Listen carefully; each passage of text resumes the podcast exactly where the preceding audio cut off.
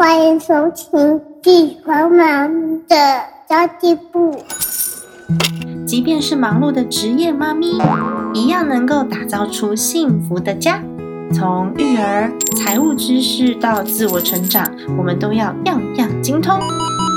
我是精算妈咪 Sandy Two，我会在这里透过自己自身经验的分享，以及访谈各个领域的专家达人，让你跟我一起打造属于我们自己的理想生活。Hello，大家好，我是陪你精算生活、创造理想人生的 Sandy Two。不知道大家最近好吗？我觉得我最近好像水逆的很严重，就是身边的朋友都陆续发生一些很不可思议的事情，而且都不算是小事，所以我最近有点疲于奔命的在帮大家处理，不管是亲情啊、感情啊，或者是实质事业上面的问题。那我不知道为什么最近会这样哦，好像所有事情。都集中在这个时间点发生，所以我有了一些感想，然后我在我自己的 Facebook 上面，我自己也有分享了一篇。我现在在努力的经营 Facebook，跟努力的学习 IG，所以我两边都有放。但因为我是 Facebook 年代的人，所以其实 还是 Facebook 资讯比较多。那我这篇文字是这样写的：看见光明是一种上层的能力。每个人的生命当中都有黑暗与光明，有能力穿越黑暗，看见美好，就会越活越快乐。如果有一点点黑暗就放大，让自己被黑暗吞噬，就会无限的痛苦。更可怕的是，多数的人以为黑暗是别人带来的，但其实黑暗是来自自己内心的定见。当你的生活发生不可抗力的事件的时候，真正的痛苦来临了，你就会发现，以前那些诸多埋怨、那些你认为很不快乐的日子，其实就是最平凡的幸福了。当自己陷入情绪或是争执的时候，其实你不放过的不是别人，你惩罚的也不是别人，而是你自己。其实，因为我自己有发现我个性上面的一些缺失，然后我是比较急躁，然后又脾气不是这么温和的人哦，所以我的脾气会来得很快。所以我这几年都不断的在看书啊、上课啊，调整自己。我自认为我的状态调整的不错，越来越好。然后我陷入情绪的次数变少了，恢复力变强了，真的是十年磨一剑，你知道吗？就会慢慢的去感受到自己的。变化，那有时候呢，你可能会觉得说，哎，这个人好像感觉都不会伤心，他是不在乎嘛？那我现在才发现，原来乐观、转念这些功夫，就是你练熟了，不是因为不在乎哦，你表面上看起来好像没有那么难过，而是我们可能更清晰，我们可能会更知道，现在此时此刻的情绪对我来说。是没有帮助的，所以我们是更清晰的在乎。你说会不会难过？还是会啊？你说会不会伤心？还是会啊？只是呢，情绪没有办法帮我们解决问题，所以我们必须要更清晰。虽然在乎，但是呢，要想出一个更好的解决方式。坦白说，在多数情况下，都是可以看见光明的。看不见光的是你的内心，所以你就会一直去怪罪别人，就觉得都是你害的，都是你害的。像我最近有一个很好很好的朋友，他就遇上这个问题哦。那呃，导致这个问题发生的其实是家人，而且是密不可分的这个关系的家人。那在这个情绪无法消化的情况、压力过大的情况之下呢，他就会觉得都是你害的。所有的事情都因你而产生，所以他决定要抛去这一层关系，就不要再互相牵扯、互相拉扯了。但其实真的有这么严重吗？还是真的都是对方害的吗？或是呢，堆积起来的这些压力，长期没有抒发，变成了一个出气口？所以，它不是一个客观的事实，他只是不想承认自己的失败，所以他无法怪罪自己，他只能拿一个人出来怪罪。我自己认为，心态的调试真的非常的重要。如果我们把所有事情都想得很苦，然后都想着自己都是最委屈的那一个，他就真的会很苦，因为你的内心不让自己释放，走不出来。那人生当中难免有一些挫折，比如说考试失利，比如说分手了，比如说被老板炒鱿鱼了，或者是被骗钱了，像这种状况遇到之后，我们要如何？去避免如何卡在错误的懊悔里面。最重要的是，这些失败的经验当中，要可以为你增值。那增值的最关键点就是自我的检讨。那如果你找不到方法，你可以去问别人，可以去阅读，可以去上课，他都可以告诉你这些失败经验带给你的意义是什么。那如果你继续怨天尤人哦，你不检讨自己，都检讨别人，那么你就完全不会成长。你的失败经验将会让你贬值，不会让你增值。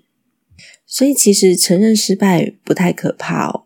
我们都太执着要成功，要有所成就，但是其实最重要的是维持积极的心态，不怨天尤人。你就会发现，我们已经走在这个理想的道路上面了。以前的我真的非常追求所谓的认同跟认可，就像我跟大家讲过，我父亲以前有自己的公司嘛，所以那时候呢，员工都会称我。小公主或是大小姐，我身边的朋友也都非常非常羡慕我。那羡慕我这些人呢，都会说我是靠霸族，就是你不需要任何的呃努力，你只需要回家工作，或者是在外面名片递出去，大家知道你是谁谁谁的女儿，都会给予你尊重跟资源。但是当时没有人看见我为了让公司顺利的营运付出的工作时间、投注的心力，还有我有多努力哦。当时我只是一个刚大学毕业的毕业生而已，我马上就得懂业务、业务部门的事情、行销部门的事情、人资、财务、研发标准化的建立，别人在。追五月天的时候，我追的是管理学大师彼得·杜拉克。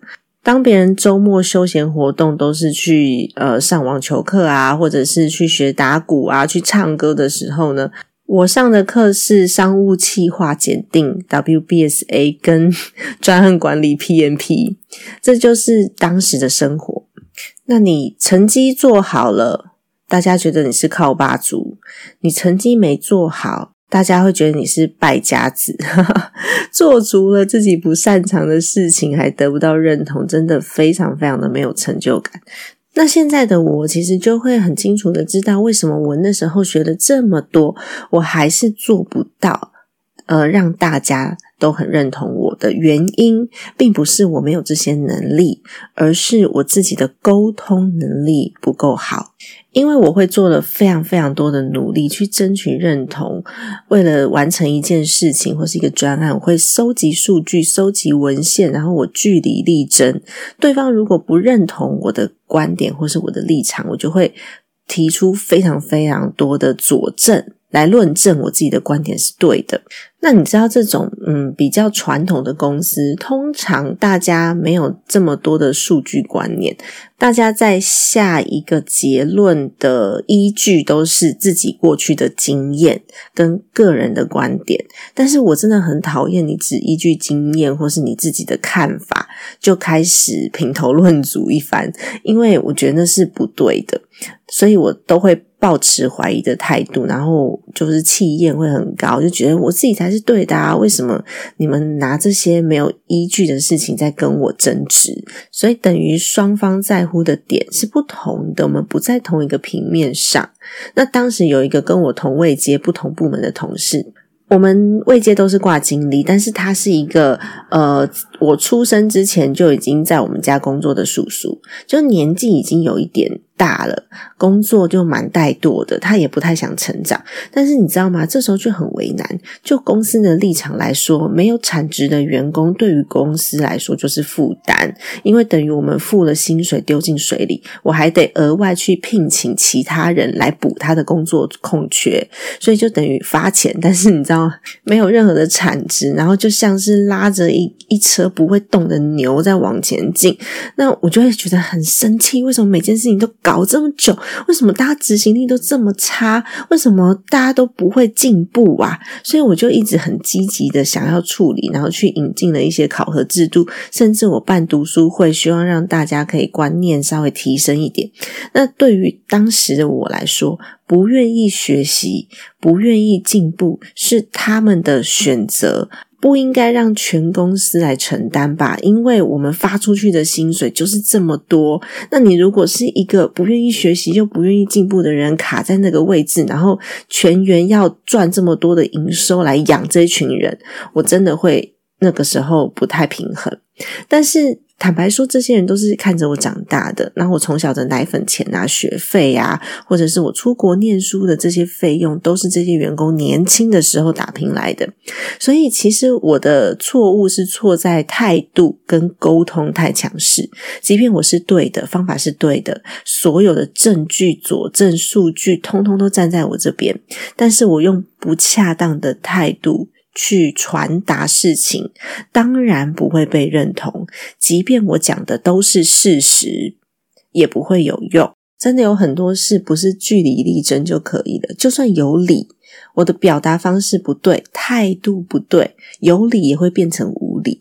所以我从那个时候，我开始自我察觉，我原本有的这些信念、这些相信，到底是不是可以让我的人生过得更好？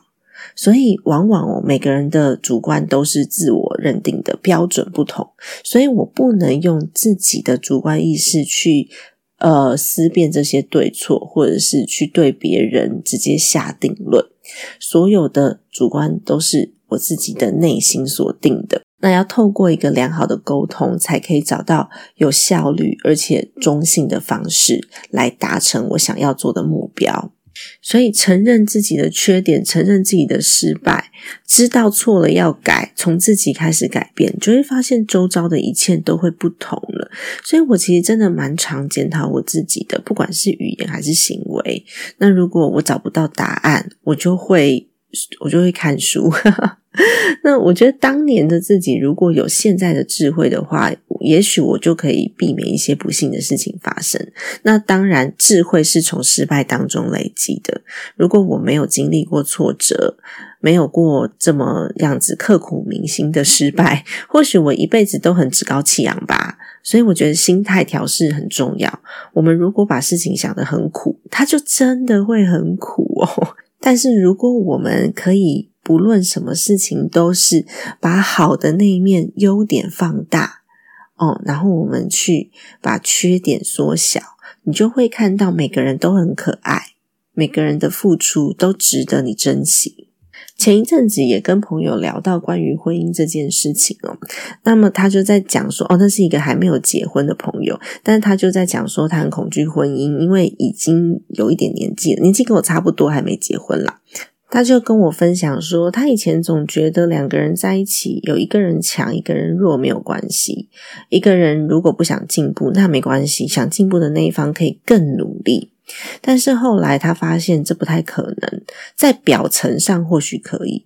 因为表层上就是处理一些柴米油盐酱醋茶的事情嘛，但是深入到内心，如果两个人没有同步成长，这个观念跟格局就会越来越疏离，越来越不能沟通，价值观不合，前进的方向不同，不是不能在一起，但是会很辛苦。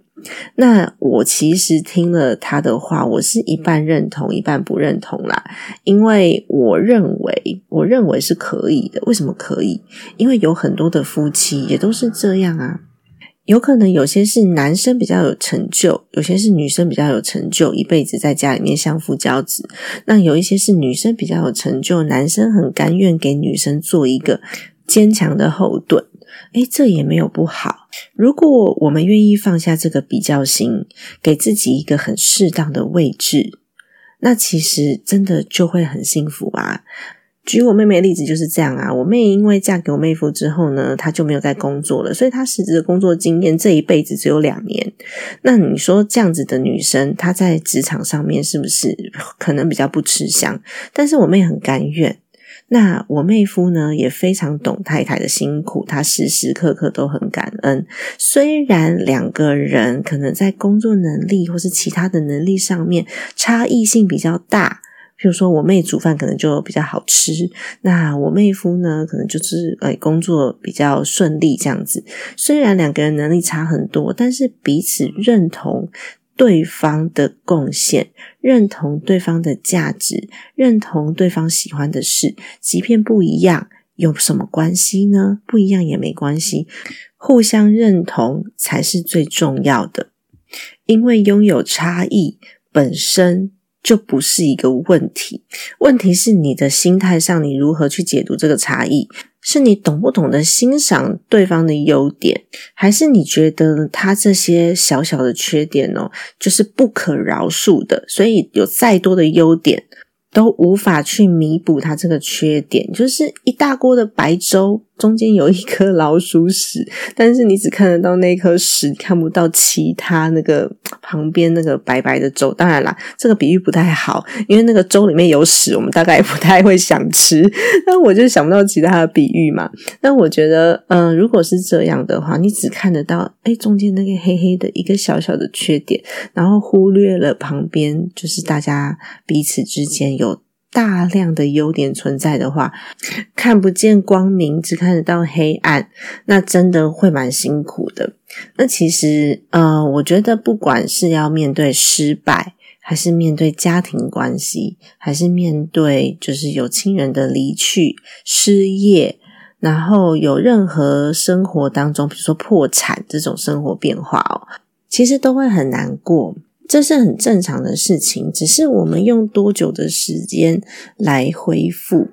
那么你会发现在一次又一次的这个自我调整下，你恢复的时间会越来越短，然后恢复的状况会越来越好。进广告喽，我们待会就回来。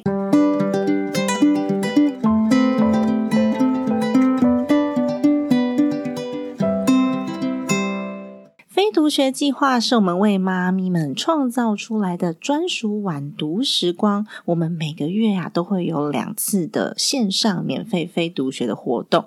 我们透过孩子睡着之后的一个小时。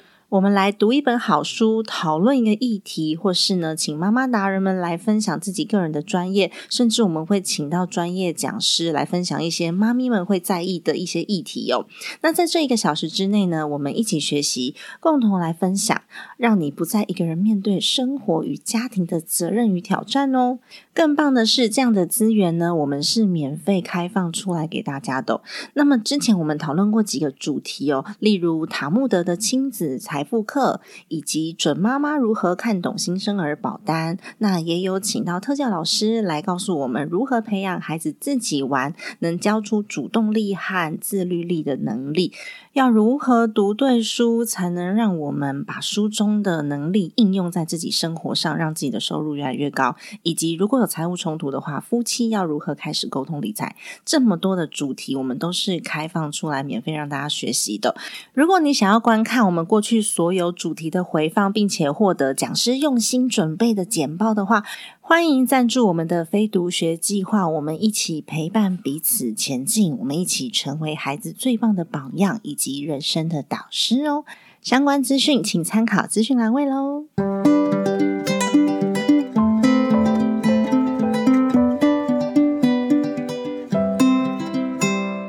那这一整个过程呢？美国有一个精神病的学家叫做库伯勒罗斯，他其实有提出了一个非常非常有名的叫做悲伤五阶段的一个流程，包含了从一开始我们可能会否认，我们可能会愤怒，我们可能会讨价还价，我们会沮丧，到最后我们就接受了，在每一个阶段。正在经历的人，如果你可以清楚的知道自己在哪一个阶段的话，或许可以稍微帮助你度过。第一个阶段叫做否认，因为当事情发生的时候，你一瞬间没有办法接受失败，或是接受负面消息，你会不想承认，你会觉得嗯这些事情没有发生，你会拒绝接受事实。仿佛你只要拒绝接受，这一切就没发生的感觉。关系就会修复，或者是已经离去的人会复活，甚至呢，老板会突然叫你回去上班，你会拒绝。承认这些事情已经发生，然后呢，就是隐藏着一丝曙光的感觉。那第二个阶段是愤怒，当你知道它已经是个事实了，我们不想要承认，所以你会觉得非常的悲伤。这个是因为冲击太大的关系，甚至会开始怪别人、怨天尤人，然后对自己生气。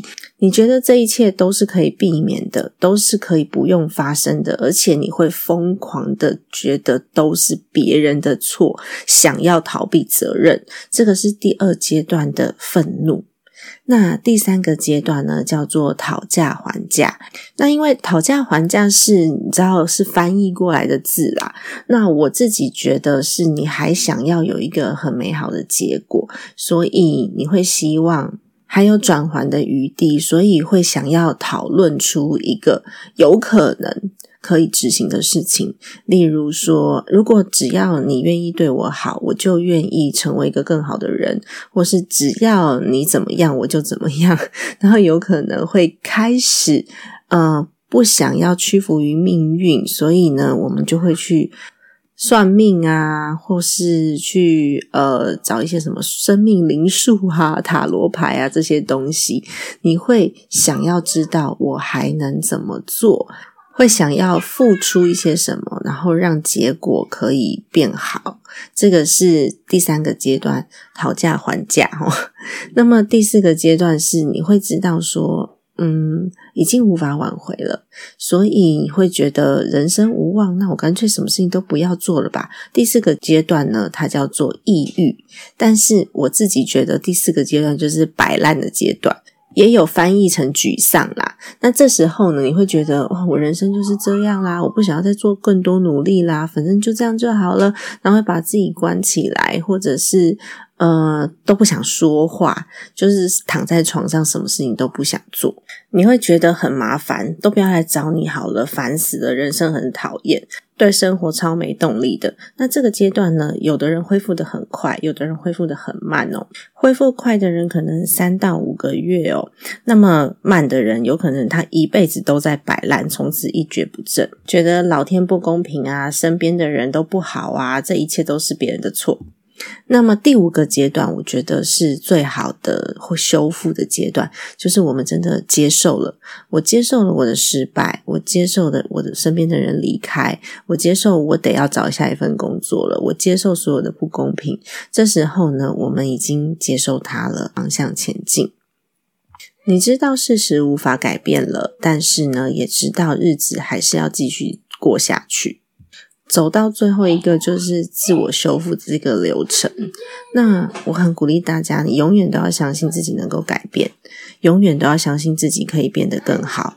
而且这不是空有相信、盲目相信而已，而是你相信自己可以变好，并且找到方法去实践，以行动让自己变好，接受自己的弱点，接受自己的失败，并且做出调整。我们只有承认自己的错误，才有办法成长。如果你一直都认为自己是没有错的，那么一辈子都不会进步，因为你永远都在检讨别人。那我相信大家都听过一句话，就是生活就像是穿鞋，外人看好不好看完全不重要，穿起来舒不舒服只有自己最清楚。